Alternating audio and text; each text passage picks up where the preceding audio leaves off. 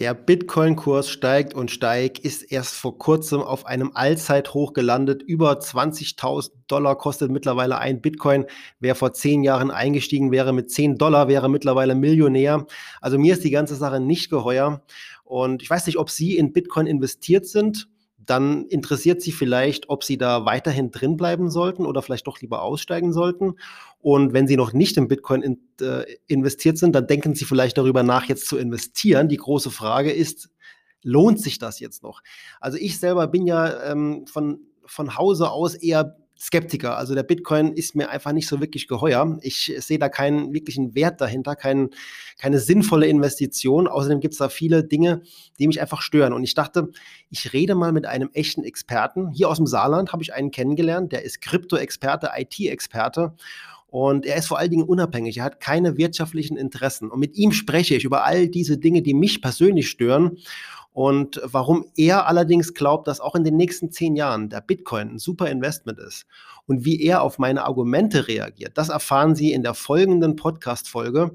Sie ist etwas länger, aber ich verspreche Ihnen, Sie werden darin sehr viel erfahren und am Ende können Sie eine Entscheidung treffen, Bitcoin ja oder nein. Ich wünsche viel Spaß.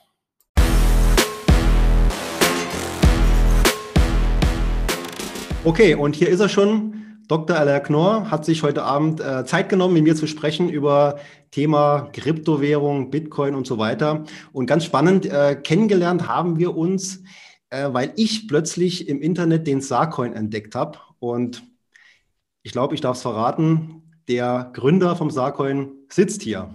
Alain, sag Hallo was. Thomas, danke für die Einladung. Gerne. Also du bist der äh, ominöse Gründer vom Sarcoin, nicht wahr? Hm, also der Ideengeber, der Gründer, ja, in dem Sinne kann man das schon so erwähnen. Okay, und Sarcoin ist tatsächlich eine Kryptowährung, eine echte Kryptowährung, die auch jeder kaufen kann. Auch ich habe ein paar Sarcoins bei mir im Wallet. Ähm, was, was war so der Hintergedanke vom, vom Sarcoin?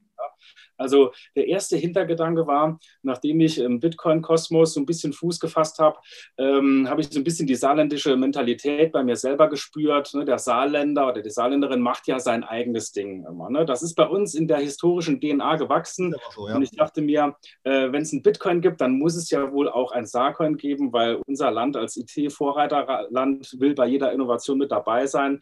Und da war es mir ein Anliegen. Gleichwohl muss man dazu sagen, mir liegt es fern, diese, diese spekulativen Dinge, also abzocken, äh, jetzt ein Euro investieren, morgen Millionär sein, das ist oftmals mit Betrug verbunden. Mir ging es vielmehr um folgende Idee. Vielleicht kennst du den Saartaler. Das ist äh, so eine Münze, eine, sag ich mal, ähm, in verschiedenen Apotheken in Saarbrücken bekommt man dann ab 10 Euro Einkaufswert, so ein paar Saartaler und die mhm. Saartaler mhm. kann man einlösen, wenn man dann ein paar sammelt, kann man den Enkeln geben oder selber sammeln. Mhm. Äh, eine, eine, Tasse, eine Kerze. Also in vielen Apotheken ist ja dann recht noch so ein bisschen so ein Zeug, das man dafür kaufen kann. Henrys Eismanufaktur hat äh, letzten Sommer war das, glaube ich, also oder vorletzten Sommer, dass man dann für vier Saartaler eine Kugel Eis ja. bekommen hat. Das heißt also, meine Frage war, wie kann eine digitale Blockchain-basierte Lösung aussehen für sowas, was jetzt ja noch klassisch analog ist, also so ein kleines Münzchen, das lokale Händler ausgeben können als, als Wertmarke, als Treuemarke, aber schon abgesichert, weil das klassische Problem, was wir bei allen Gutscheinen haben oder geldähnlichen Dingen, ist ja das Double Spending Problem, also etwas doppelt ausgeben. Und durch Blockchain-Technologie kann das verhindert werden. Mhm, das okay. war der Hintergrund, ja. Alles klar. Und der Sarkon ist in der Welt und da bleibt er jetzt auch und ähm, man, kann, man kann ihn sich irgendwie auch besorgen, aber nicht aus Spekulationsgründen. Also du sagst jetzt nicht, das ist der nächste Bitcoin. Genau, nee, das auf keinen Fall. Ähm, ein weiterer Aspekt, ähm, den ich vielleicht erwähnen sollte, ist, es war gleichsam auch ein Stück weit äh, eine Parodie oder äh, etwas auch mit Spaß verbunden, mhm. weil ich, wie gesagt, keine kommerziellen äh, ähm, äh, Aspekte verfolge, sondern mir geht es um dieses Pädagogische, um die Thema Kryptowährungen und Blockchain äh, vorwärts zu bringen, dass man auch keine Angst haben muss, äh, was ja. mache ich hier? Ist das jetzt irgendwie was, was Spekulatives, was Illegales? man muss natürlich, es hat einen Wermutstropfen. Ich habe versucht, äh, ein paar lokale Händler und äh, lokale Stadtmarketing-Leute äh, zu adressieren. Das war damals 2018, äh, kurz nach dem ersten Bitcoin-Hype. Und man muss gestehen, ich war zwar sehr begeistert, aber viele Leute, heute ist es ja immer noch teilweise so, sagen, oh nee, äh, das ist Darknet, das ist illegal, Drogenhandel, Geldwäsche, Waffenschmuggel, also alles mit Krypto wollen wir nichts zu tun haben.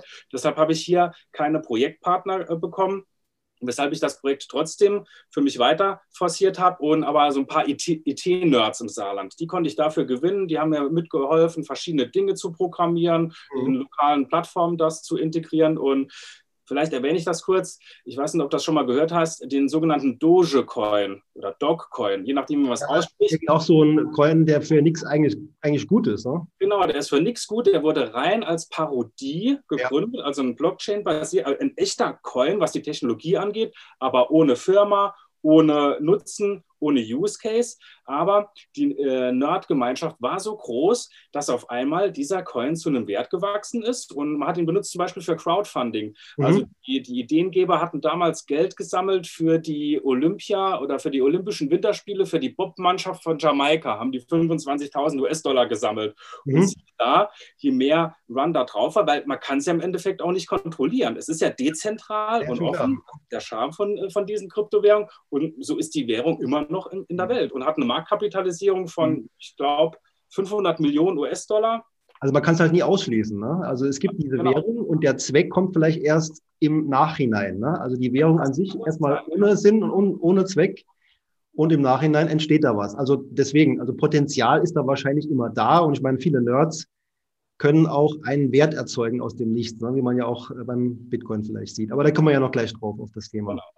Ähm, wir schauen uns jetzt mal zunächst den Bitcoin an. Du bist ja generell ja auch ähm, einer, der sagt, Bitcoin ist ein interessantes Investment. Ne, denke ich. Und ich nehme, an, ich nehme an, du bist auch investiert. Dann kann man ja auch schon mal gratulieren ja, für diese tolle Wertentwicklung. So, jetzt ähm, zeige ich mal den, die Wertentwicklung. Ich hoffe, das wird jetzt gleich so sehen sein. Ja, ich sehe was. Okay, da haben wir den äh, Bitcoin-Chart und ja, man sieht halt hier die Entwicklung von 2013 bis heute und wir sind ja jetzt auf dem Allzeithoch, ne? also irgendwo über 20.000 Dollar pro Bitcoin. Und das ist natürlich enorm und wirklich ähm, ja, äh, faszinierend. Ich bin fast sprachlos, wenn ich das so sehe. Habe bis vor kurzem gelesen, wenn jemand äh, 10 Dollar, glaube ich, äh, 2010 investiert hat in den Bitcoin und den bis heute gehalten hat, der wäre Millionär. Ja, so ist das. Aber du gehörst nicht dazu. Nein, Nein, leider nicht. 2010 habe ich mich noch nicht damit befasst. Wann war es soweit? 2016, 2017. Ah ja, okay. Und immer dabei geblieben oder auch hin und her? Ich bin äh, so ein sogenannter Hudler. Ich hudle, das heißt, ich halte die Coins. Ich, ich spekuliere nicht, ich bin auch kein Trader. Aha, okay. Das ist generell, glaube ich, eine ganz gute Eigenschaft fürs Investment. Ähm, genau, ich wollte einfach mal jetzt eine, eine Einstiegsfrage stellen. Und zwar, das geht genau, also mir geht es genauso. Jemand, der damit noch keine Berührungspunkte hat und vielleicht tatsächlich jetzt äh, auf die Idee kommt, ich steige jetzt ein, weil jetzt geht es vielleicht noch weiter, ne? 20.000 nur eine Marke. Man weiß es ja nicht, aber wie startet so ein Anfänger? Wie, wie kann man da beginnen? Sag doch mal, wie es bei dir war am Anfang oder wie du jemandem raten würdest, wie er einsteigen sollte, wenn er denn will. Ja, ich muss dazu sagen, 2016, 2017 war es noch etwas einfacher, schrägstrich schwieriger, je nachdem, wie man es sieht, weil ähm, die Regulierungsthemen haben jetzt natürlich nach dem ersten Bitcoin All-Time High 2017, wo es ja schon richtig hoch ging an die 20.000 Dollar, äh, ist ja sozusagen das mediale Interesse erst so richtig nachhaltig in die Breite gegangen. Ne? Da war die Rede von Tulpenblase, Spekulationsblase, das crasht alles, ist unseriös, ist ja eh wertlos.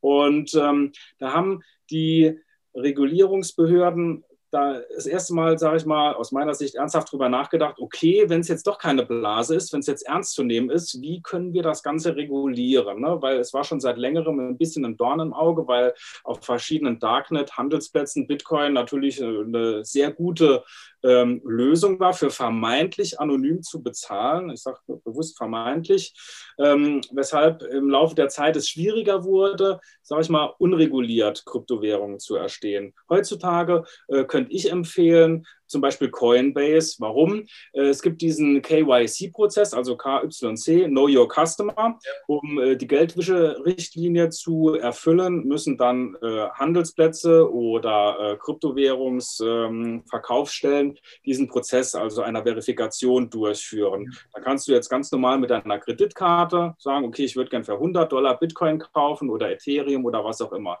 Das geht über Coinbase, aber es muss dein Personalausweis verifiziert werden und deine Kreditkarte mit so einem Zwei-Faktor-Verfahren wie Postident und damit sichergestellt werden kann, dass die Bitcoins, die du dann kaufst, die sind ja dann nachvollziehbar und da kann man dann gucken, ob das seriöse Bitcoins sind sozusagen.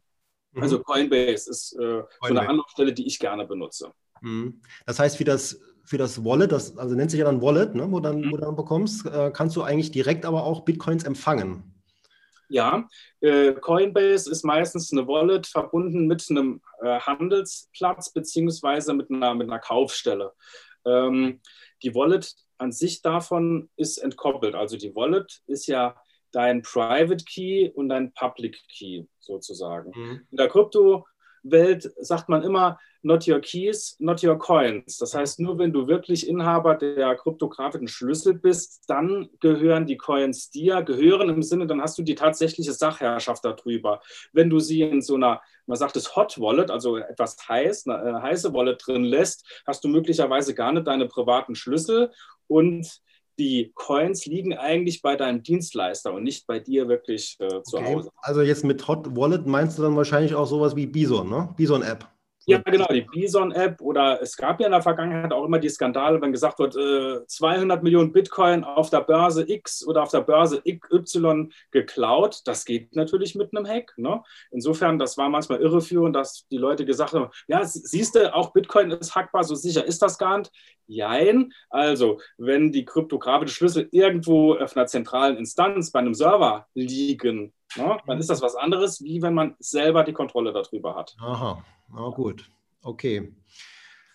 Naja, alles klar. Das, das wäre die Frage jetzt für den Anfänger, der da mal vielleicht irgendwann mal loslegen will oder auch nicht. Aber abwarten vielleicht, bis wir unsere Argumente ausgetauscht haben. Ich habe ein paar Argumente, die gegen den Bitcoin sprechen würden. Ich habe auch keinen Bitcoin. Ich hatte mal ganz kleine äh, Anteile Bitcoin, habe die dann aber verkauft. Im Moment war das ein bisschen blöd eigentlich, aber ähm, ich bin eben nicht davon überzeugt.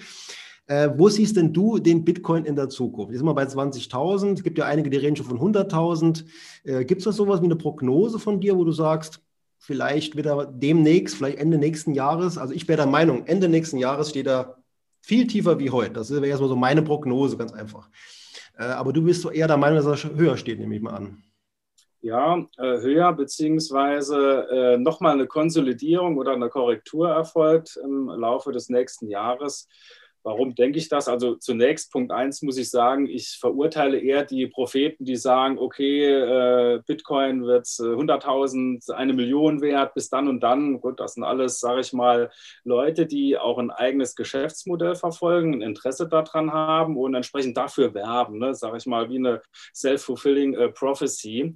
Bei mir ist es so, ich versuche es etwas, äh, da ich ja unabhängig oder neutral gegenüber mir selbst bin oder sein will, äh, sehe ich schon, dass anders als 2017 wir jetzt eine Phase haben, wo sehr viele institutionelle Anleger reingehen in Bitcoin. Sag ich mal, Grayscale, ne, wo jetzt mehrere hundert Millionen Euro in Bitcoin äh, gehen, andere Investmentfonds. Warum? Während es sage ich mal, 2017 noch unseriös eher war, ne? wenn du jetzt ein Pensionsfonds bist ne? und 2017 in Bitcoin gegangen wärst, wäre das eher unseriös. Heute fragen die Anleger ihre Fondsmanager, ja, warum seid ihr nicht bei Bitcoin dabei? Weil wenn man sich jetzt die letzte Dekade anguckt, ist Bitcoin das Asset oder die Assetklasse mit der besten Performance überall, äh, über ja, Vergleich. Also hat alles outperformed, Gold, ETFs, alles Mögliche. Ne? Deshalb müssen die sich die Frage stellen, warum sie noch nicht längst dabei sind. Mhm. Okay.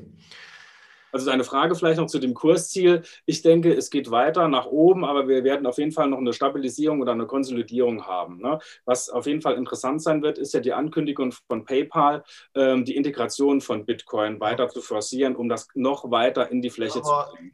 Ist aber dann auch sowas wie die Bison-App, ne? nur halt von PayPal. Also man hat ja auch nicht dann den direkten Zugang oder den mhm. direkten Zugriff.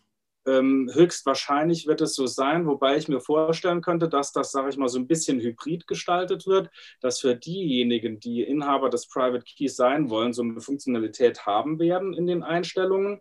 Mhm. Oder aber die sagen, weil es hat ja einen guten Grund, die Bison-App bedient ja die Leute, die, sage ich mal, eben nicht diese Verantwortung haben wollen, die sagen, ich würde gerne ein bisschen was mit Krypto machen, aber das ist mir alles nicht geheuer. Also da die ganzen kryptografischen Schlüssel und Verfahren sinnvoll aufheben, also es gibt die Menschen, das verurteile ich nicht, die brauchen die Passwort-Vergessen-Funktion. Und die, die richtigen Nerds, die verzichten lieber auf diese Passwort-Vergessen-Funktion, weil sie aller Verantwortung bei sich selber dann auch sehen. Ja, ja. Gut, äh, ich meine, das ist ja auch nicht aus der Luft gegriffen. Es gibt ja eine Unmenge von Bitcoins, die äh, für immer verloren sind. Ich weiß gar nicht genau, wie viel es sind, aber es ist, glaube ich, eine riesige Menge, die da irgendwo liegt und die kein Mensch mehr bekommen kann, die praktisch gut sind. Ne? Genau. Man schätzt so äh, drei bis vier Millionen Bitcoin. Man kann das äh, beobachten über die Transaktion, also wenn dann eine Wallet-Adresse befüllt ist mit einer Anzahl X an Bitcoins und da ist jetzt seit zehn Jahren kein Traffic, auch kein Verschieben hin und her, kann man davon ausgehen, dass die entweder tot sind mhm. oder aber äh, da ist ein Langfristhutler unterwegs, der noch ein bisschen Ach wartet. So, ja gut, natürlich. Der wäre ja auf jeden Fall sehr clever dann, wenn er das so, so tun würde. Ähm, die, also jetzt eine rhetorische Frage jetzt für dich, wenn man jetzt sagen würde, hier, du hast jetzt 10.000 Euro, also du kriegst 10.000 Euro geschenkt und du darfst die jetzt für die nächsten zehn Jahre nicht antasten. Mhm. Würdest du die dann, du dürftest die jetzt irgendwie anlegen für die Zeit, für die nächsten zehn Jahre. Du würdest dann Bitcoin nehmen? Ähm, ich sag mal so, was das angeht, also wenn ich jetzt mich entscheiden müsste zwischen Gold und Bitcoin, dann würde ich eher auf Bitcoin gehen. Äh, ansonsten bin ich ein Freund von Immobilien. Ne? Also das ist dann eine Geldanlage, wo man auch nutzen kann in dem Sinne. Das sehe ich bei beiden anderen Dingen eher weniger. Wenn es um die Wertaufbewahrung geht, dann tatsächlich Bitcoin, ja. Also bei Gold oder Bitcoin für die nächsten zehn Jahre würdest du sagen, ich mache es in Bitcoin. Ja, genau. Okay. Da sind wir nicht einer Meinung. Aber jetzt gehen wir mal in die Argumente, die ich so vorbereitet habe und auf die du jetzt gerne ähm, entgegnen kannst. Du kannst die entkräften, total ähm, umkehren oder vielleicht auch zugeben, ja, okay, das ist ein Argument. Ne? Äh, ich habe mal ein paar Sachen aufgeschrieben, die mich halt immer stören grundsätzlich. Ähm, ich sage mal was ganz Banales aus der Praxis. Du gehst jetzt, du hast jetzt all dein Geld auf deiner Wallet, bist mit deinem Handy unterwegs und da kann ja eine große Menge an Wert auf deinem Wallet drauf sein. Und jetzt kommt ein, ähm, ein Krimineller auf dich zu und bedroht dich und sagt, äh, übertrag dein gesamtes Wallet auf mein Wallet. So, er bedroht dich mit einer Schusswaffe zum Beispiel. Würdest du wahrscheinlich ja nicht lange zögern und ihm das Geld übertragen. So, ja. dann wäre es ja komplett weg, dein ganzes Vermögen. Ja, das ist äh, ein Szenario, wenn ich das wirklich so machen würde. Bei mir, äh, so viel kann man verraten, sind die Bitcoins alles in der sogenannten Cold Wallet, also kalt. Das ist das Gegenteil von einer Hot Wallet, wo ein bisschen riskanter ist. Und zwar, äh, ich will jetzt nicht zu sehr ins Detail gehen, um nicht irgendwelche äh, Kriminellen anzulocken. Ja, klar. Ich beiseite. Also ich äh, habe Cold Wallets äh, auch im Sinne von Paper Wallets. Warum? Also die Paper Wallets haben diesen Vorteil, also Papier Wallet? Das mhm. heißt, die kryptografischen Schlüssel, die sind aufbewahrt auf einem Stück Papier. Und das hat folgenden Charme. Anders als ein Goldklumpen oder ein Goldbarren, dieses Papier kann ich auch mehrfach kopieren und an verschiedenen Orten aufbewahren. Ne? Beispielsweise mein Haus brennt jetzt ab. Mhm. Das wäre, sag ich mal, doof für mein Paper Wallet.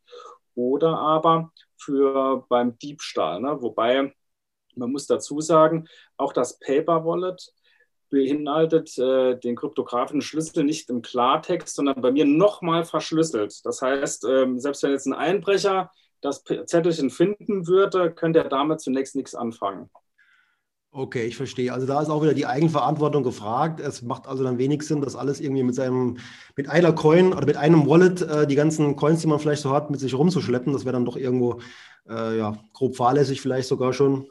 Ja, muss, man muss dazu sagen, äh, um das Bild, äh, ich denke, das ist ja für deine Zuschauer, die Coins schleppt man nie rum, sondern immer nur den Schlüssel zum Coin. Der Coin, der sitzt fest in der Blockchain, mhm. in der Adresse drin. Ja. Was du rumträgst, idealerweise, wenn du Herr deiner Private Keys bist, ist der Schlüssel, also dieser kryptografische Schlüssel, um den Coin auch mal bewegen zu wollen, wenn du ihn verkaufen willst, wenn du handeln willst. Deshalb mhm.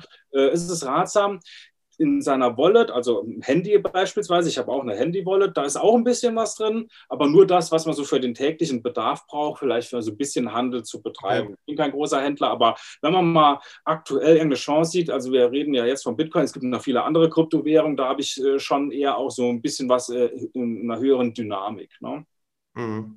Ja. Gut, verstehe. Alles klar. Das war ja im Prinzip das Einstiegsargument. Das ist noch relativ vielleicht leichter zu entkräften, aber da kann ich schon verstehen, dass das jetzt auf jeden Fall ein gutes Gegenargument ist. Aber kommen wir zu dem Klassiker-Argument. Das ist das mit der Energie. Wie siehst du das? Die Energiekosten steigen ja enorm.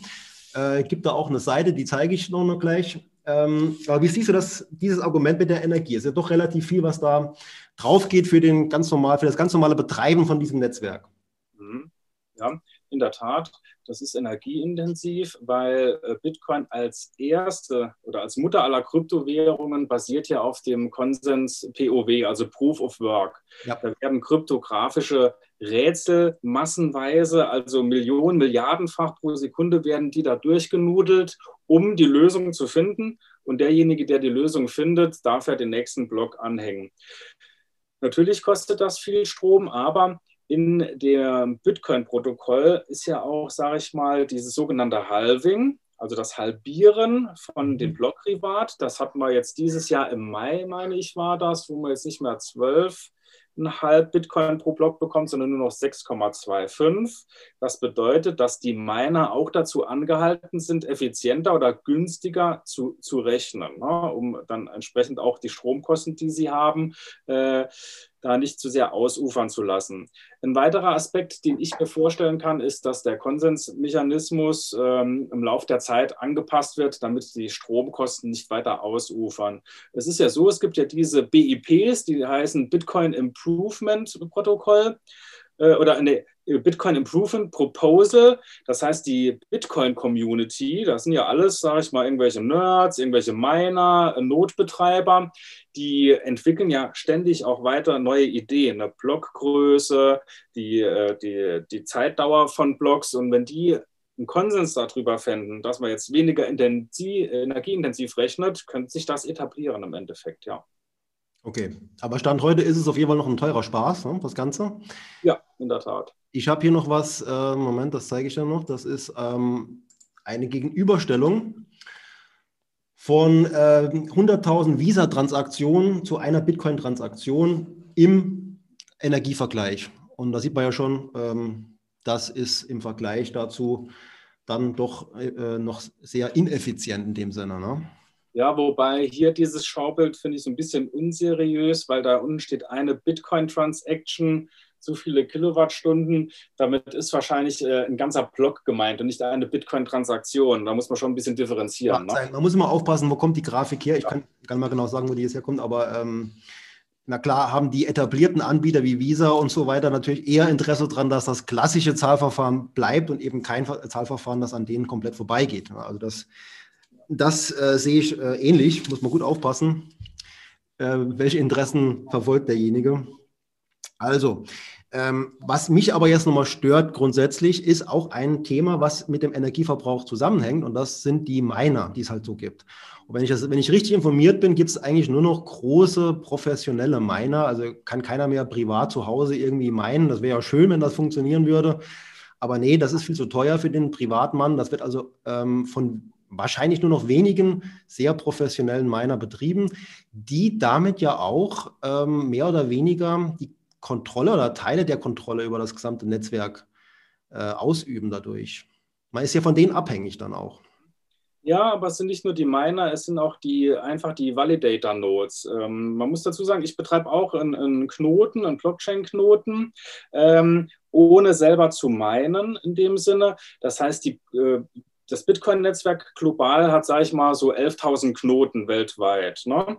Und wie du sagst, die Miner, das sind die Großen, die die Blöcke finden, aber validiert werden muss das ja von dem gesamten Netzwerk. Insofern ähm, ist es immer hier eine Konzentration von denen, die, die meinen, aber die Kontrolle ist durchaus noch gegeben, solange so viele Knotenpunkte da sind. Ja.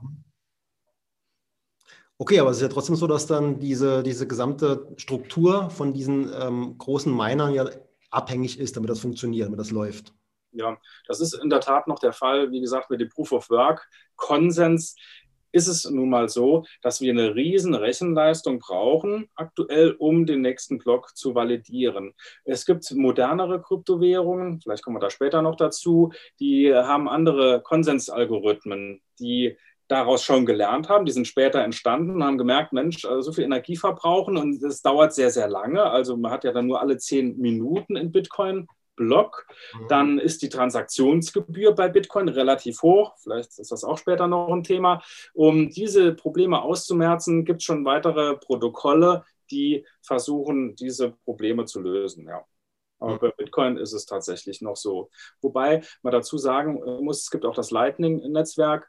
Ähm, ich sage mal so, weil Bitcoin aktuell eher als Wertspeicher angesehen wird. Die wenigsten wollen damit jetzt ihre Pizza bezahlen oder sonstige Einkäufe machen. Mhm. Ist es durchaus okay, dass es so äh, robust ist. Jetzt sage ich dir mal ein umgekehrtes Argument. Äh, Millisekundenhandel, ne? das ist ja auch so ein Ding, wo wir an den klassischen Börsen auch immer so ein bisschen in der Vergangenheit das kritisch gesehen haben. Also was heißt wir, also Kollektiv oder Finanzaufseher, dass man Millisekundenhandel irgendwelche mhm. Pseudo-Transaktionen macht und dann irgendwelche Leerverkäufe und dann irgendwelche Aktien äh, in den, äh, nach unten stürzt da haben wir wiederum bei Bitcoin den Vorteil, da muss man dann schon auf seine Stromrechnung achten, äh, bevor man jetzt unnötige äh, Millisekundentransaktionen durchnudelt. Hm, okay, dafür ist er wohl nicht geeignet. Ne? Aber ich sag mal, der Sinn von dem Bitcoin ist ja doch, dass man damit bezahlen kann. Ne? Jein. Nein, jein. Der, der, der Sinn von dem Bitcoin ist der Sinn, der von der dezentralen Community hineinprojiziert wird. Ne? Das ist Wertaufbewahrung eher. Genau. Äh, es geht ja beides. Und ich denke, der Trend wird dahin gehen, dass man, sage ich mal, so ein Payment Layer drüber legt. Also auch hier, das ist was Technologisches, dass man sagt, das Backend ist das Bitcoin-Netzwerk, da sind so die tiefen Beträge drin, aber über diese Payment-Dienstleister, beispielsweise PayPal, die man dann Vertrauen schenkt, notwendigerweise, wie jetzt aktuell schon, dass man sagt, okay, Jetzt kann dann mit Bitcoin bezahlt werden, ohne auf der Bitcoin-Blockchain anfangen hin und her zu schieben, weil erstens, das wird zehn Minuten dauern und das kostet dann pro Transaktion, sage ich mal, drei Dollar. Und wenn ich jetzt eine Kugel Eis bezahle für drei Euro, will, ich eine zehn, will der Eisverkäufer eine zehn Minuten warten und ich will eine drei Dollar dafür bezahlen. Deshalb gehe ich davon aus, dass äh, ein Layer drüber gelegt wird technologisch. Da gibt es schon viele Entwicklungen. Mhm dann auch hier, sage ich mal, den Bezahlcharakter weiter zu forcieren. Aber da wir mittlerweile immer noch so eine hohe Volatilität haben, wie wir aktuell sehen, überlegt man sich ja dreimal, ob man jetzt hier wirklich bezahlen will. Das ist ja nicht Sinn und Zweck von denjenigen, die jetzt in Bitcoin investieren. Da ist es ein Investment. Genauso bezahlst du ja nicht mit deinen Goldbarren zu Hause. Ne? Ja, okay, also dann, dann, entwickelt sich der Bitcoin also dann doch eher zum, zum Wertaufbewahrungsmittel oder auch ja. Spekulationsobjekt. Also ist halt in, dem, in der Form als Zahlungsmittel extrem deflationär, wie man halt sagt. Oder wenn man ihn äh, hält, dann hat man mehr davon, wie man ihn ausgeben würde. Also er könnte ja in keinster Weise irgendeine klassische Währung eben ersetzen. Da sind wir uns ja einig, oder? Ja, ja. Na gut, okay. Das mit Akzeptanzstellen, äh, da sind wir uns ja offenbar auch einig. Da gibt es relativ wenige. Ähm, da gibt es eine Seite, die ich da ganz interessant mal fand, fand um das mal zu überprüfen. Äh, das ist die Seite CoinMap. Und die zeigt ja auch an, ähm, wo man eben an, an der nächsten Stelle vielleicht mit Bitcoin bezahlen kann. Und da habe ich mal geguckt, bei uns in der Nähe ist so in der nächsten Umgebung leider gar nichts zu finden. Okay, aber im Sinne der Wertaufbewahrung ist das ja dann noch weniger wichtig. Jetzt kommt noch ein weiteres Argument, das man ja auch öfters hört. Ähm, wenn, das, wenn es passiert, dass, dass die Staaten vielleicht auch merken, ja, die Leute ähm, gehen sehr stark oder viel zu stark in Bitcoins raus aus den klassischen Währungen, man könnte den eben verbieten. Siehst du das als, als Risiko? Also man kann den Bitcoin selber wohl nicht verbieten, aber man kann vielleicht verbieten, dass man den umtauscht in, in die klassische Währung zurück. Ja, die Gefahr sehe ich durchaus. Ähm, hierzu will ich vielleicht was ausführen. Wir haben eben auf den Bitcoin-Chart geguckt. Wir sind aktuell bei 22.500 US-Dollar äh, pro Bitcoin. Multipliziert mit der Anzahl aller Bitcoins, die im Umlauf sind, kommen wir hier auf einen Coin Market Cap, also eine Marktkapitalisierung von ungefähr ähm, sagen wir 430 ja. Milliarden US-Dollar. Ja, sagen wir eine, eine halbe Billion eine, eine halbe Billion Dollar. Das ist, hört sich jetzt viel an, ne, wenn man das auf dem Konto hätte, aber global gesehen ist das immer noch eine kleine Größe, was jetzt den, ähm, sag ich mal, Finanzaufsehern noch nicht so viel Schmerzen bereitet. Also, wenn man mal vergleicht, die Marktkapitalisierung von Gold sind, glaube ich, 11 Billionen US-Dollar weltweit. Ne? Oder wenn man sich äh, Immobilien oder ähm, die Devisenmärkte anguckt, haben wir da mehrere Billionen äh, Euro. Allein BlackRock, wenn man guckt, BlackRock, der Vermögensverwalter, der größte der Welt, der hat, glaube ich, 7 Billionen Dollar Vermögen verwaltet. Da ist es also Bitcoin noch nicht so dramatisch.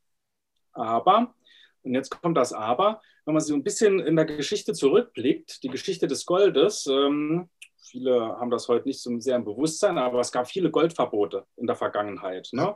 Im Spätmittelalter, in der Neuzeit, ähm, zuletzt auch im letzten Jahrhundert noch, ich glaube 1933 hat der Roosevelt, also die S-Regierung, äh, Gold verboten was die Bürger dazu genötigt hat, ihr Goldbestände dann dem Staat äh, zu geben, zu einem Preis, der dann festgelegt wird. Mhm. Natürlich kann man irgendwo immer was verstecken an kleinen Goldmünzen, aber ähm, ich glaube, flächendeckende Hausdurchsuchung gab es nicht, aber es wird dann kriminalisiert. Und wer, wer möchte das schon? Ne? Ja. Wer möchte kriminalisiert sein? Du hast gesagt, Bitcoin lässt sich nicht verbieten in der Tat, es ist schwierig, äh, sage ich mal, Zahlen, also auf Papier geschriebene Zahlenreihen bei mir zu Hause zu verbieten. Das ist schwierig. Aber was äh, man verbieten kann, also dass man es kriminalisiert einfach, der Besitz ist strafbar, oder aber die, also Bison-App, ne, die App gibt es nicht mehr im App Store. Oder man sagt, okay, Coinbase gibt es in Deutschland nicht mehr im App Store. Ne? Mhm. Gut, ich weiß jetzt nicht, wer entscheidet, was in Deutschland im App Store ist, ob das Apple ist oder die Bundesregierung, habe ich jetzt keine Ahnung. Auf jeden Fall gäbe es Wege und Mittel, das Ganze zu kriminalisieren. Mhm. Ich sehe die Gefahr so ein bisschen, also ich will es nicht ausschließen, ich sehe es jetzt aktuell nicht, weil mein Hauptargument ist, gerade ähm, die, die Staaten der freiheitlichen Welt, ne, sage ich mal so, Europa, die beobachten das, aber sie wollen den Fortschritt auch nicht kaputt machen, weil ähm, das wirft auch ein schlechtes Licht. Und solange es noch keine so große Gefahr ist, also solange das staatliche Geldmonopol nicht derart unterminiert wird, kann man sich das noch so angucken. Das ist meine Einschätzung. Okay, aber die Gefahr ist irgendwo da, ist vielleicht nicht ganz so hoch eventuell, aber es könnte passieren, zumindest jetzt auch auf Länder bezogen, dass nur in Deutschland vielleicht verboten werden würde zum Beispiel. Mehrere Länder, wo Bitcoin verboten ist. Ja, ne? ja okay. Gut, na alles klar. Ähm, jetzt habe ich noch ein anderes Argument, hört man auch öfters. Und das ist eben die Technologie, die auch sich sehr schnell weiterentwickelt. Und wenn äh, auf, der, auf der Blockchain sind ja alle Zahlungen irgendwo auf alle Ewigkeit gespeichert. Und wenn, wenn man das irgendwie ähm, mit einem sehr starken Computer vielleicht entschlüsseln könnte. Und jetzt sind wir beim Stichwort Quantencomputer. Ich kenne mich jetzt zwar damit auch nicht besonders gut aus, aber die, Rechen, die Rechenleistung muss ja um ein Vielfaches höher sein. Und wenn das jetzt irgendwann mal kommt, ist das nicht auch eine Gefahr für das Bitcoin-Netzwerk? Nee, schätze ich jetzt eher gering ein, weil ähm, die Leute, die das Bitcoin-Netzwerk pflegen, meiner Notbetreiber, Entwickler, das sind ja durchaus alles Nerds. Und wenn denn wirklich so eine praktikable Quantenkryptographie relevant wird, werden die das sicher äh, noch vor uns beiden merken und dann entsprechend die Protokolle anpassen. Ähm, also das, technologisch das jetzt zu erklären, wäre ein bisschen kompliziert. Nee, also, ja? Theoretisch, theoretisch ist es doch, glaube ich, schon irgendwo, könnte passieren. Ähm, in der Tat, also was ich mir vorstellen könnte, wie du gesagt hast, es gibt so ein paar tote Bitcoin-Adressen oder vermeintlich tote, wenn die sich wirklich nicht bewegen und man guckt sich dann den, äh, die äh, Wallet-Adresse an und mit einem fetzigen Quantencomputer könnte man dann ja vielleicht mal gucken, ob man den Private Key findet, um die dann leer zu räumen. Ne? Das wäre vielleicht denkbar, aber ich gehe davon aus, dass das ganze Bitcoin-Protokoll dann ab einem gewissen Zeitpunkt so gestrickt wird, dass es quantenfest ist. Also okay. ich bin da sehr optimistisch, was die, was die ja, okay. Entwickler und die Techniker angeht. Aber ist schon so, dass man darauf achten muss, dass da immer das Ganze äh, entsprechend zeitgemäß ist und die Technik entwickelt sich ja auch mhm. sehr schnell und äh, von daher, deswegen mit den zehn Jahren bin ich da eben auch skeptisch, weil in zehn Jahren hat sich da auch einiges getan wahrscheinlich.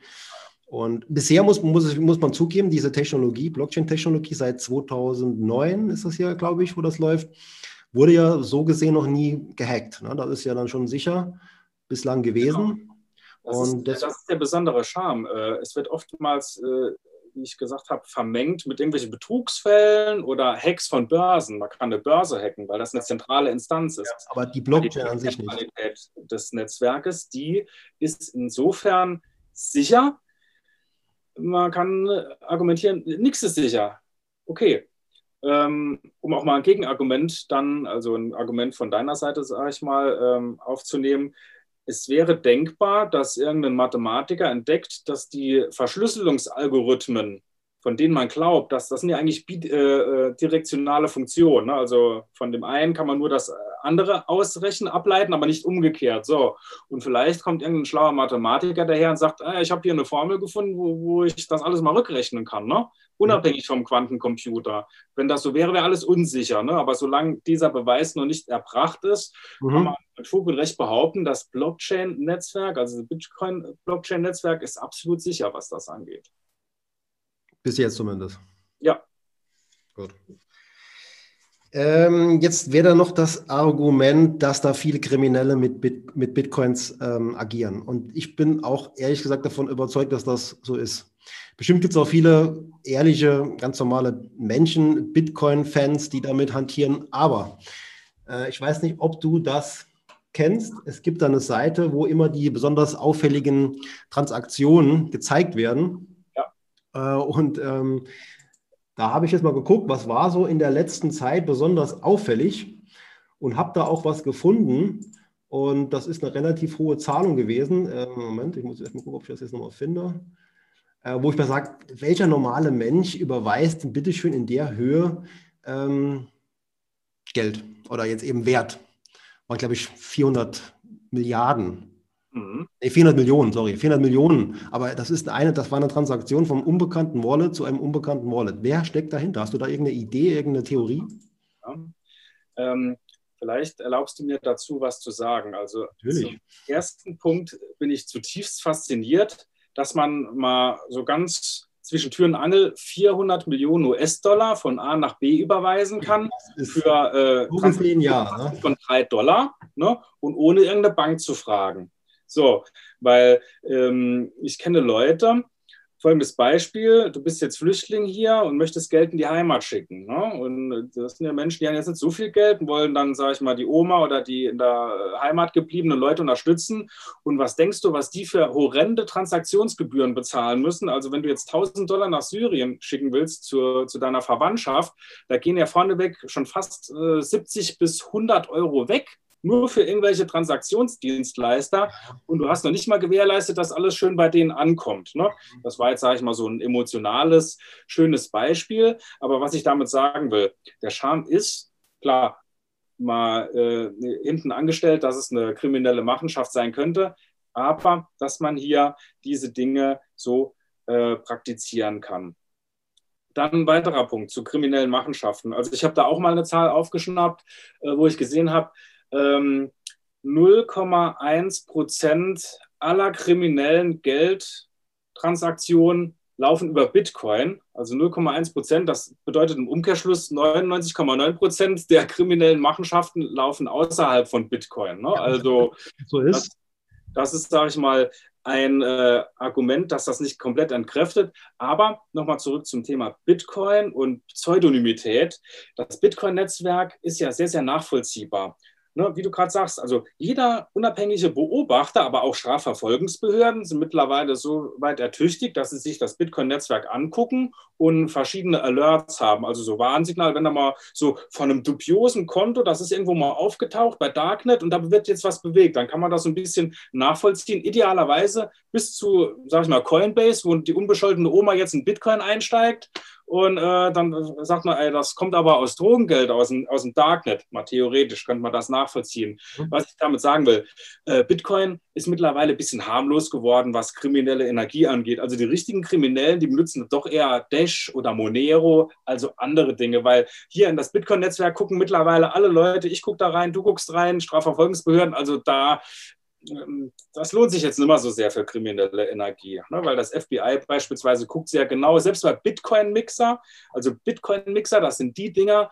wo man versuchen will, diese Nachvollziehbarkeit zu verschleiern, weil äh, das Netzwerk zeichnet ja wirklich auf jede Transaktion von A nach B, nach C, nach D und kann das bis bis zu dem Moment, wo der Bitcoin geschürft worden ist, von meiner nachvollzogen werden. Ne? Ja. Wer, wo, wann, welchen Betrag hatte. Natürlich nur Pseudonym, Pseudonym. unter der Wallet-ID, aber da steht ja nicht Thomas Beutler, aber man sieht schon sehr genau, das ist halt diese Adresse.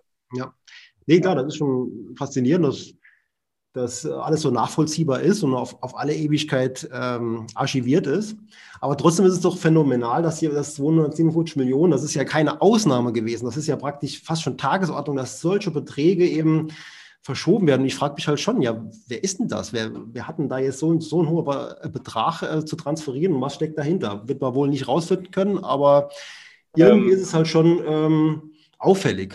Ich nenne dir drei Beispiele. So, dieser hohe Betrag könnte zum Beispiel eine zentrale Adresse sein von der Börse, die mhm. in, einem, äh, in einer Wallet das sammelt und dann zu gegebener Zeit das einfach verschiebt. Ne?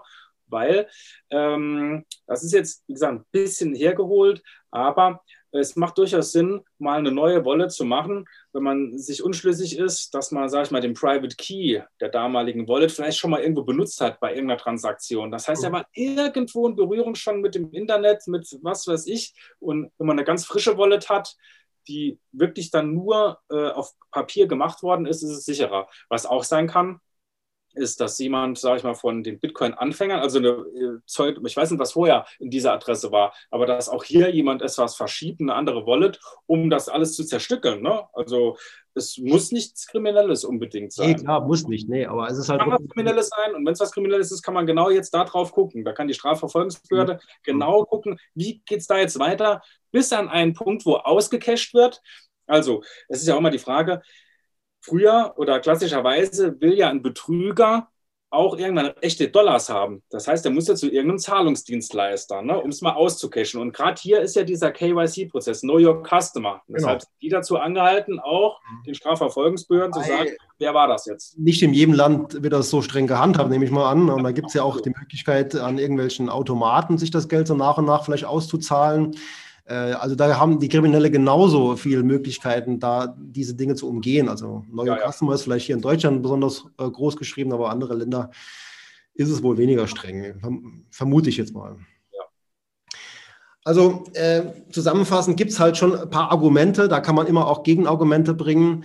Äh, am Ende muss jeder selbst entscheiden natürlich und vor allen Dingen muss man sich als, als nicht-IT-Experte sich immer auf viele Aussagen ja auch verlassen. Ne? Ich meine, deswegen ist wichtig, dass jemand das sagt, der jetzt so wie du äh, keine in, eigenen ähm, Interessen oder wirtschaftliche Absichten verfolgt. Deswegen kann man sich solche Argumente auch dann auch mal anhören. Aber man muss es trotzdem an der Stelle glauben. Man kann vieles eben nicht so gut nachvollziehen. Ne? Auch, dass der Bitcoin jetzt eben relativ sicher ist, dass er noch keiner gehackt hat und so weiter. Und dass auch in Zukunft das relativ sicher sein soll. Man muss sich eben drauf verlassen. Und ähm, wenn das nicht gegeben ist, für mich ist es halt so, also zwei große Probleme mit dem Bitcoin sehe ich eben. Also zum einen, dass es ganz viele Leute gibt, die äh, zum einen mit der Finanzwelt gar keine Erfahrungen haben. Die, die haben keine Ahnung von der Finanzwelt und investieren aber jetzt mit Bitcoins, haben aber gleichzeitig auch ganz wenig Ahnung von der Technologie. Also da gibt es natürlich auch Ausnahmen, aber ganz viele, das ist meine persönliche Erfahrung, haben weder von dem einen noch von dem anderen äh, viel Ahnung und ähm, erhoffen sich natürlich mit der Investition in Bitcoins ein finanziell sorgenfreies Leben, ne? also Millionär zu werden damit irgendwann. Das ist das eine. Und die, das andere Bedenken ist, eine Unmenge von Leuten werben mit dem Bitcoin, äh, mit ihren Geschäftsmodellen, äh, locken damit die Leute auch an, argumentieren mit der Wertentwicklung und äh, ja, locken eben in irgendwelche Geschäftsmodelle rund um den Bitcoin. Und da steht am Ende in aller Regel der Totalverlust. Und deswegen hat Bitcoin bei mir jetzt ein schlechtes Image. Das, das Ganze als solches, als Projekt ist schon faszinierend und interessant.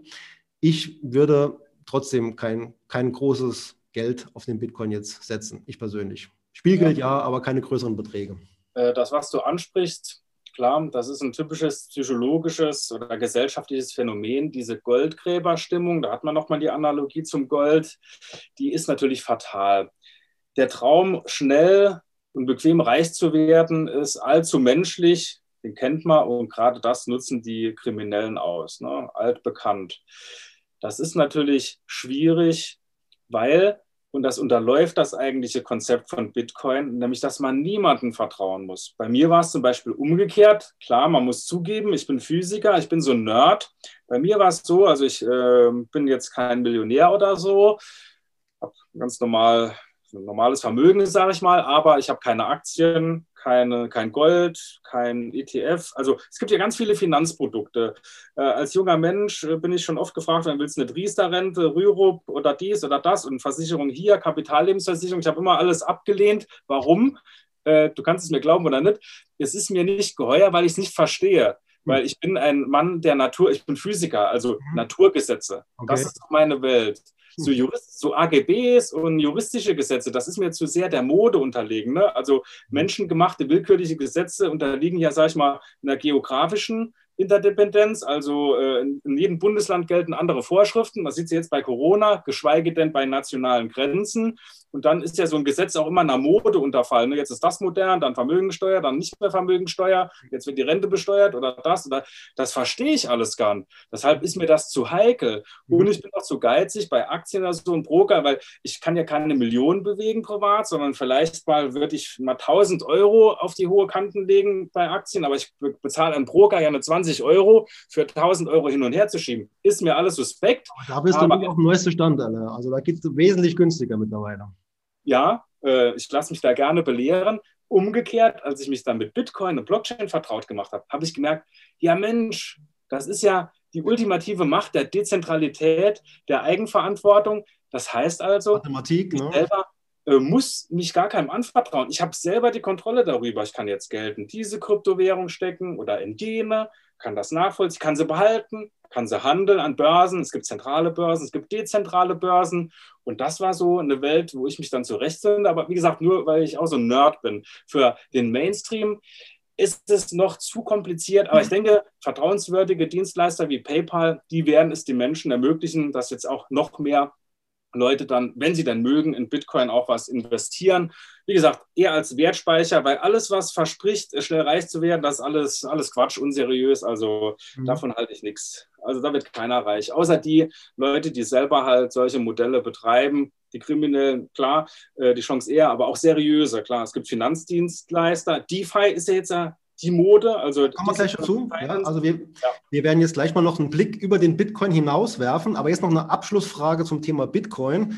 Und das ist für mich auch immer relevant, dass das Ganze irgendwo eine glaubhafte Story hat. Und die äh, Entstehungsgeschichte von Bitcoin ist ja der Satoshi, hilf mir jetzt, Nakamoto. Nakamoto, genau, Nakamoto. ist ja der äh, Erfinder, ne? also in der offiziellen Geschichte.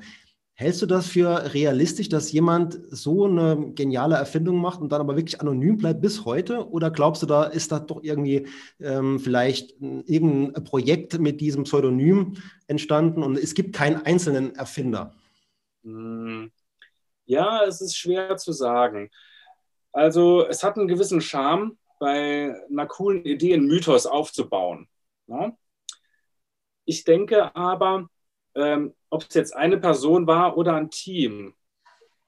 Ich gehe davon aus, dass es schon irgendwelche idealistischen Nerds waren. Also ich glaube nicht, es gibt ja Leute, die sagen, ähm, das ist irgendwie ein Testballon für mal so digitale Währungen zu etablieren. Das ja. ist für mich eher so eine Verschwörungslegende. Und an sowas, an sowas glaube ich nicht, weil ich glaube auch Johannes Gutenberg, als er den Buchdruck erfunden hat, war er eher von der Technik begeistert und hat nicht gedacht, wie kann, kann man Regierungspropaganda am besten schnell drucken. Ne? Also ich glaube als Physiker an die Macht der Nerds, an die Macht der Idealisten, die, das sind ja oftmals, man muss sich das gucken an den Hochschulen, ne? das sind junge Männer und Frauen. So, und du warst ein junger Mann und ich war mal ein junger Mann. Ne? Jetzt sind wir, sage ich mal, ein bisschen älter, Familienväter. Ist, äh, hat man ein anderes Weltbild, wenn man, wenn man 20 ist und äh, ist mitten an der Universität und schnappt hier hochmoderne Technik auf, ne? gerade in den MINT-Fächern. Du studierst Informatik. Stell dir vor, du bist jetzt ein junger Informatikstudent und baust an einem Quantencomputer. Mhm. Was man da für verrückte Ideen jetzt entwickeln darf, wenn nicht sogar soll, Ne? Und ich glaube an die Kraft der, des Idealismus und nicht böse Mächte, die irgendwelche Sachen da erfinden ne? und dann das verschleiern mit so komischen Legenden. Ne? Das glaube ich nicht. Alles klar. Dann wäre das auch geklärt. Und dann können wir das Thema Bitcoin auch soweit abschließen ja. und gehen dann ein bisschen in die Zukunft, was noch alles kommt in Zukunft. Ja, das war jetzt das Thema Bitcoin, aber es gibt ja noch viel mehr. Also Blockchain-Technologie und Kryptowährungen, da gibt es ja noch viel, viel mehr. Vielleicht nochmal kurz zurück äh, für denjenigen, der da vielleicht jetzt doch einsteigen will, den du vielleicht überzeugt hast mit deiner Argumentation. Soll er jetzt was machen wie Bison-App oder soll er jetzt warten, bis PayPal das anbietet oder vielleicht doch lieber direkt äh, zum, zum, zum eigenen Wallet? Also ich denke mal, die Bison-App, soweit ich weiß, ist das von der Stuttgarter Börse mhm. rausgebracht. Also was ein deutsches Produkt. erfolgreich auch. Ne? Das ist natürlich ähm, schon Ausdruck von einer gewissen Seriosität.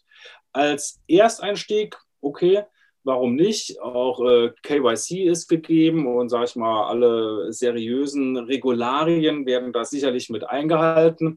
Aber wie gesagt, wer Blockchain so richtig leben oder adaptieren will, Thema Be Your Own Bank oder Not Your Keys, Not Your Coins, der sollte sich überlegen, ähm, dass er auch pädagogisch sich so weit entwickelt, dass er versteht, was er denn macht. Also dass er Kontrolle hat über seine kryptografischen Schlüssel, weil das ist das A und O. Ich will mal nur ein Beispiel nennen, ohne jetzt bösgläubig zu machen. Wenn jetzt ein Bitcoin-Verbot käme ne, und du hast deine Bitcoins ausschließlich in der Bison-App, dann sind sie weg.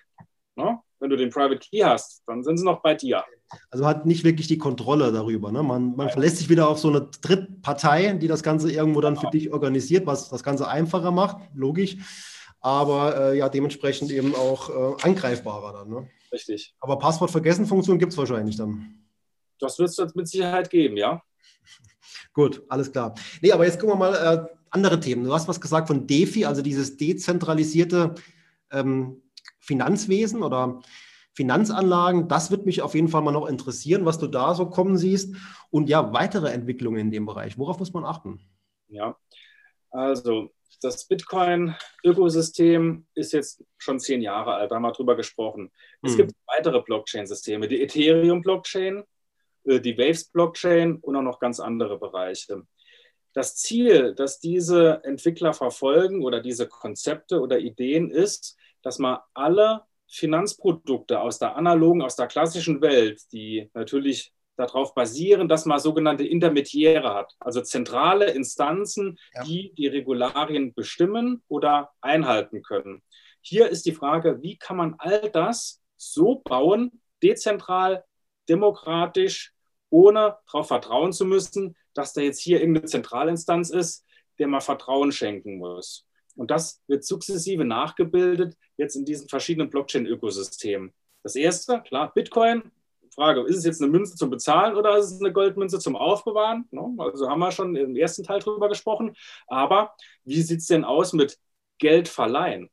Das ist ja ein typisches Beispiel.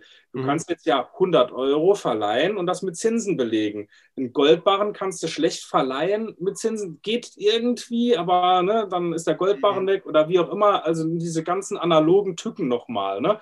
Aber wie kann man jetzt einen Bitcoin verleihen? Das sind die Fragen, die es gibt.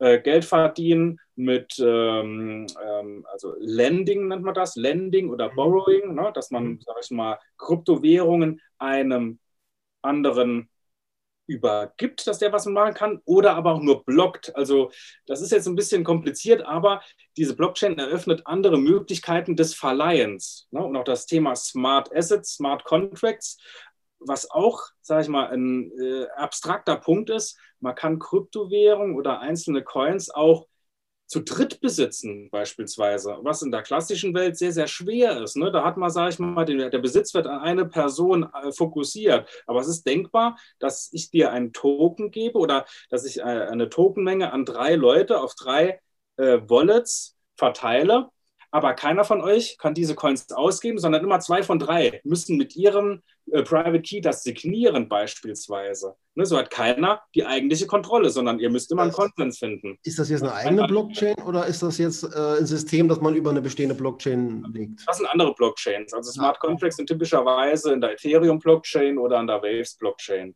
Ah, okay. Bitcoin ist ganz klassisch, da ist mhm. äh, sag ich mal, ein, äh, ein Wert, ein, ein, nomineller Wert, so viel Bitcoin in der Adresse, das war's. In den anderen Blockchains, da werden dann noch, sag ich mal, so Programmierschnipsel, können damit transportiert werden. Okay, das sind die Smart Contracts, ne? die Smart du jetzt ja. Okay, und da wäre jetzt auch dieses DeFi-Thema dann interessant. Genau. Das heißt, äh, ich verleihe da irgendeine Art von, von Währung und bekomme automatisiert dann meine Zinsen dann. Das beispielsweise oder die Stablecoins. Es gibt äh, mittlerweile den Theta-Dollar, USD, T, wo man äh, sich gesagt hat, okay, das mit der Volatilität ist wirklich äh, sehr, sehr schwierig, wenn man das als Bezahlfunktion nutzen will. Da braucht man was Stabiles. Also es gibt äh, kryptografische US-Dollars, die den Wechselkurs eins zu eins permanent haben. Wie funktioniert das? Durch algorithmische Stabilisierung. Nicht willkürlich von irgendwelchen Menschen, die dann dagegenhalten mit irgendwelchen Trades, sondern tatsächlich, das sind Protokolle, die den Markt beobachten und das dann immer fein nachjustieren, um dann ein Coin stable zu halten. Deshalb der Name Stablecoin. Und das eröffnet wieder neue Geschäftsmodelle, dass man Stablecoin mhm. verliest beispielsweise oder verleiht. Ne? Also DeFi, Decentralized Finance, gibt auch DeFo, jetzt auch nochmal so was ganz Neues.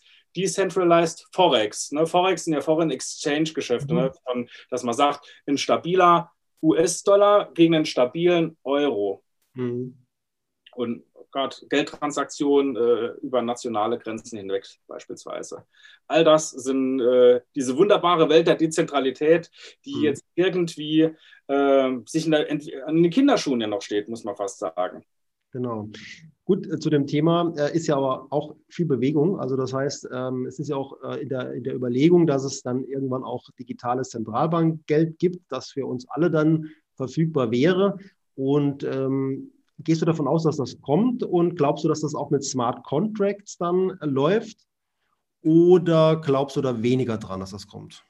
Ja, also Zentralbankgeld, CDBC abgekürzt, ich denke schon, dass die Zentralbanken dazu genötigt sind, jetzt mal auch selber in diesen äh, Kosmos hineinzustoßen. Ne? Allein um auch zu signalisieren, dass man versteht, jawohl, da passiert was und wir sind auch ein Player, wir sind ein Akteur in diesem Kosmos. Ich habe aber noch nicht verstanden, wer die Kontrolle darüber halt hat. Die Zentralbanken wahrscheinlich selbst. Nur das unterläuft ja nochmal diesen äh, Aspekt der Dezentralität, weil bei Bitcoin beispielsweise gibt es ja keine Zentralbank. Also es ist immer so ein bisschen eine, Ver eine Vermengung oder Verquickung, dass man sagt, wir machen jetzt irgendwas Blockchain-mäßiges von einer Zentralbank. Also die Zentralbank will ja trotzdem die Kontrolle darüber behalten und sagt nicht, äh, okay, Zentralbankgeld wird jetzt entschieden, die Geschichte durch die ganzen Knotenteilnehmer, die können jetzt darüber abstimmen, wie es weitergeht. Ne? Also das vermute ich eher weniger. Ja. Glaube ich auch, ja. Aber das mit den Smart Contracts, glaube ich schon, dass das äh, ein Thema werden wird für die zukünftige Währungen, weil sie eben noch viele Vorteile mit sich bringen, vieles erleichtern, äh, viel Automatisierung möglich machen. Aber es gibt, muss man auch sagen, es gibt auch so ähm, Schattenseiten, wo man vielleicht glaubt äh, oder auch denkt, das möchte ich eigentlich nicht, dass das so kommt. Also beispielsweise ist vorstellbar, es gibt äh, in Zukunft dann Smart Contract äh, Geld, das dann eben aber auch nur für einen Zweck ausgebbar ist. Also ne, da gibt es ja die Theorie. Preislosengeld in Zukunft dann aber nur noch für gewisse Güter, eben zum Beispiel nicht mehr für Alkohol oder für Tabak oder so, könnte man theoretisch also machen. Das ist alles, das ist alles denkbar mit diesem modernen Geld. Glaubst du, das ist eine, wirklich eine Gefahr für, für, die, für die Bevölkerung, beziehungsweise siehst du das als Gefahr? Ja, allein, dass wir drüber nachdenken, dass es technisch möglich ist, erwächst daraus die Erfahrung, der man begegnen muss, wenn man, sage ich mal, so die freiheitliche Grundordnung aufrechterhalten will. Weil Digitalisierung ist ja so ein zweischneidiges Schwert. Ähm, das betrifft aber alle Bereiche der Digitalisierung. Also alles, was im Endeffekt in Bits und Bytes, in Null und Einsen sich ausdrücken lässt, wird dann irgendwie steuerbar, regulierbar, quantifizierbar. Und mhm. das eröffnet immer die Gefahr einer Kontrolle, einer Überwachung, die dann auch missbräuchlich angewandt werden muss. Und die Freiheit oder Freiheitsrechte sind ja bei uns in den westlichen Kulturen zum Glück sehr hochgeschrieben.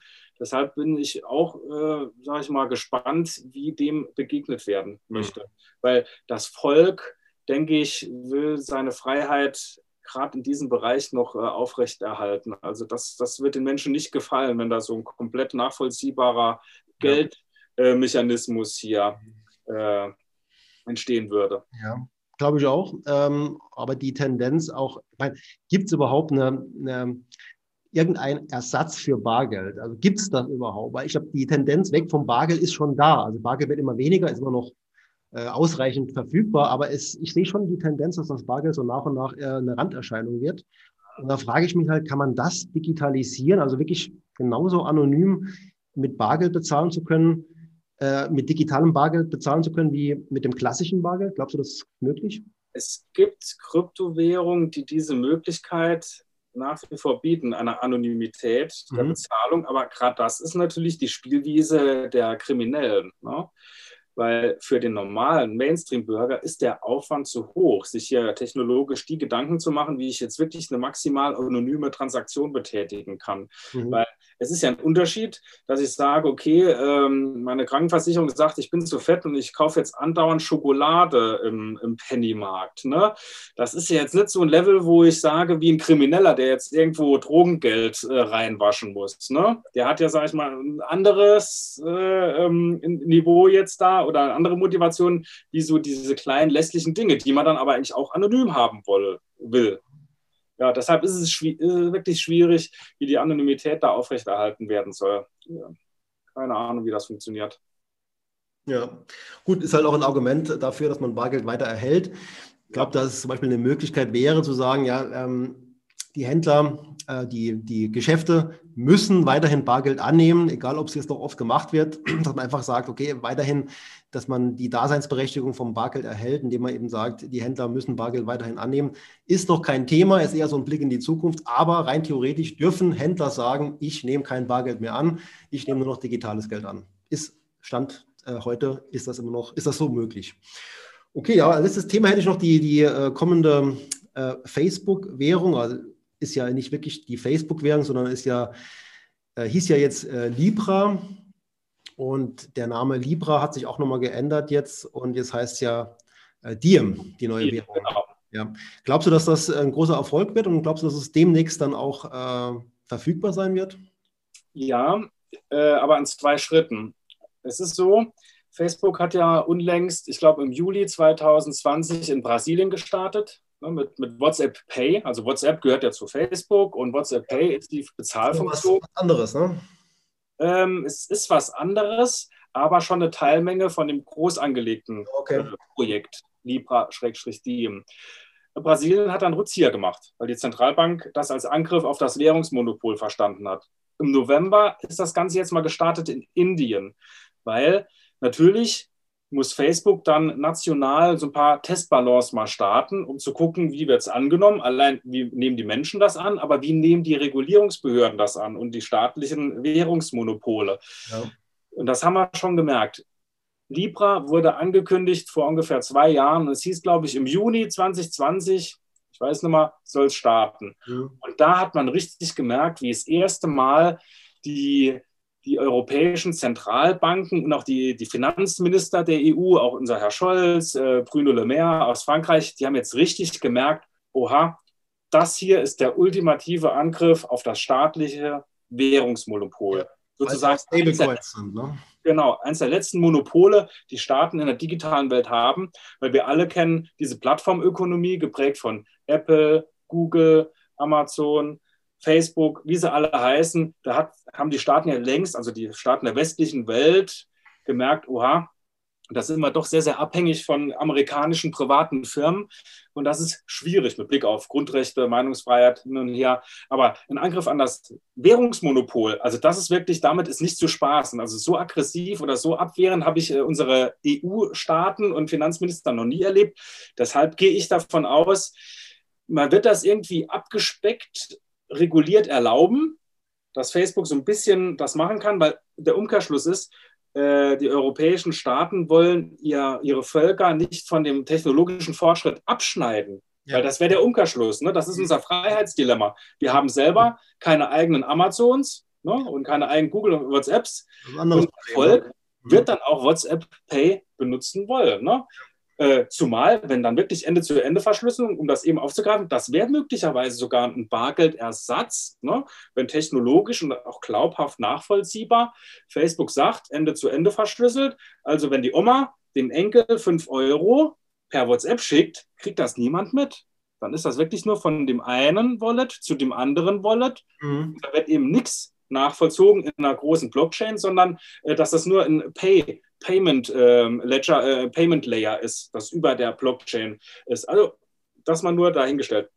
Ich gehe davon aus, das Ganze, also Facebook kriegt da noch Steine in den Weg geworfen, weil wir müssen mal umgekehrt überlegen. Wir haben 2,7 Milliarden Facebook-Nutzer weltweit. So, und wenn Facebook das wirklich durchziehen würde, dann wäre das die größte Bank der ganzen Welt mit 2,7 Milliarden Kunden. Wobei man muss noch mal dazu sagen, es ist ja nicht nur Facebook, es ist ja ein Verbund verschiedenster Unternehmen. Ich nehme an, dass Facebook wahrscheinlich schon die größere Rolle spielt, aber ähm, klar, die größte Marktmacht auch mitbringt. Ja. Ähm, und vor dem Hintergrund glaube ich auch, dass das ähm, ja, ein wichtiger Gamechanger sein könnte für die Zukunft. Genau, also ist das Libra-Konsortium, wo Facebook dann auch nur eine Teilmenge ist, aber mhm. wie gesagt, da WhatsApp Pay, dass das Frontend letztendlich sein wird oder die Libra oder Calibra Wallet, so sollte die Wallet mal heißen. Vielleicht ist auch hier ein neuer Name jetzt. Glaube ich auch ein neuer Name, ja. Worden. Also es ist hochspannend und das wird maßgeblich entscheiden, wie sich, sage ich mal, also der Steve Jobs hat immer gesagt, oder äh, nee, the, the, next big thing, also was ist das nächste große Ding, mhm. worauf wir alle warten, wir uns noch gar nicht vorstellen können, wie das jetzt nochmal, sage ich mal, das revolutioniert, wie wir hier Payment verstehen. Ne? Mhm. Weil das wird auch nochmal ganz neue Dinge eröffnen, wenn wir das hätten. Umgekehrt, ein Gedanke noch, wir nehmen mal 2,7 Milliarden Nutzer. Wenn jetzt jeder Nutzer wirklich dann auch mal 100 Dollar in seiner Wallet drin hätte, hätten wir 270 Milliarden US-Dollar im Umlauf. Ist auch noch nicht so schlimm. Mhm. Für die globale Finanzverhältnisse. Wäre noch verkraftbar. Danke. Mhm. Bitte? Wäre noch verkraftbar, meinst du? Ja, ja, von, sag ich mal, von, von dem Volumen. Mhm. Das wäre so ein Regulierungsmechanismus. Wäre schon bestimmt. Man darf jetzt 10.000 Dollar da reinschieben in die Wallet. Ne? Also es gibt ja Regulierungsvorschriften, das kann man alles machen.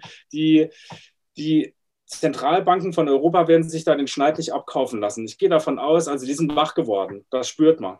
Genau. Und der Widerstand war ja recht groß. Ja.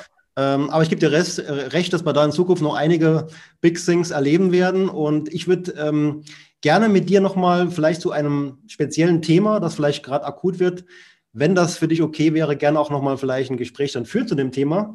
Für Gerne. heute würde ich sagen, haben wir ja äh, einiges besprochen und ich bedanke mich ganz herzlich für deine Zeit und für deinen wichtigen Input. Ich glaube, das ist wichtig, gerade in den, äh, in den sozialen Medien geistern ja auch immer viele äh, seltsame Geschichten zu den unterschiedlichsten Themen herum, dass man da immer wieder darauf achtet, ein bisschen klarstellt, ein bisschen gerade rückt, nicht so sehr dramatisiert und ähm, ja, die, die Leute auch richtig informiert.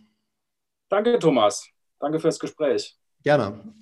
Ja, und das war die Folge für heute. Sie äh, finden die entsprechenden Links zu den unterschiedlichen Seiten, die wir da besprochen haben, in den äh, Show Notes. Und vor allen Dingen finden Sie auch das Interview mit Dr. Alain Knorr auf meinem YouTube-Kanal. Dort sehen Sie eben dann auch noch die entsprechenden Charts, die wir besprochen haben. Und Sie sehen uns natürlich auch in unserem Gespräch, es war ein Zoom-Meeting. Und ja, da möchte ich Sie einfach nochmal drauf aufmerksam machen. Ansonsten freue ich mich auf die nächste Episode und ich hoffe, Sie bleiben dabei. Bis bald. Tschüss.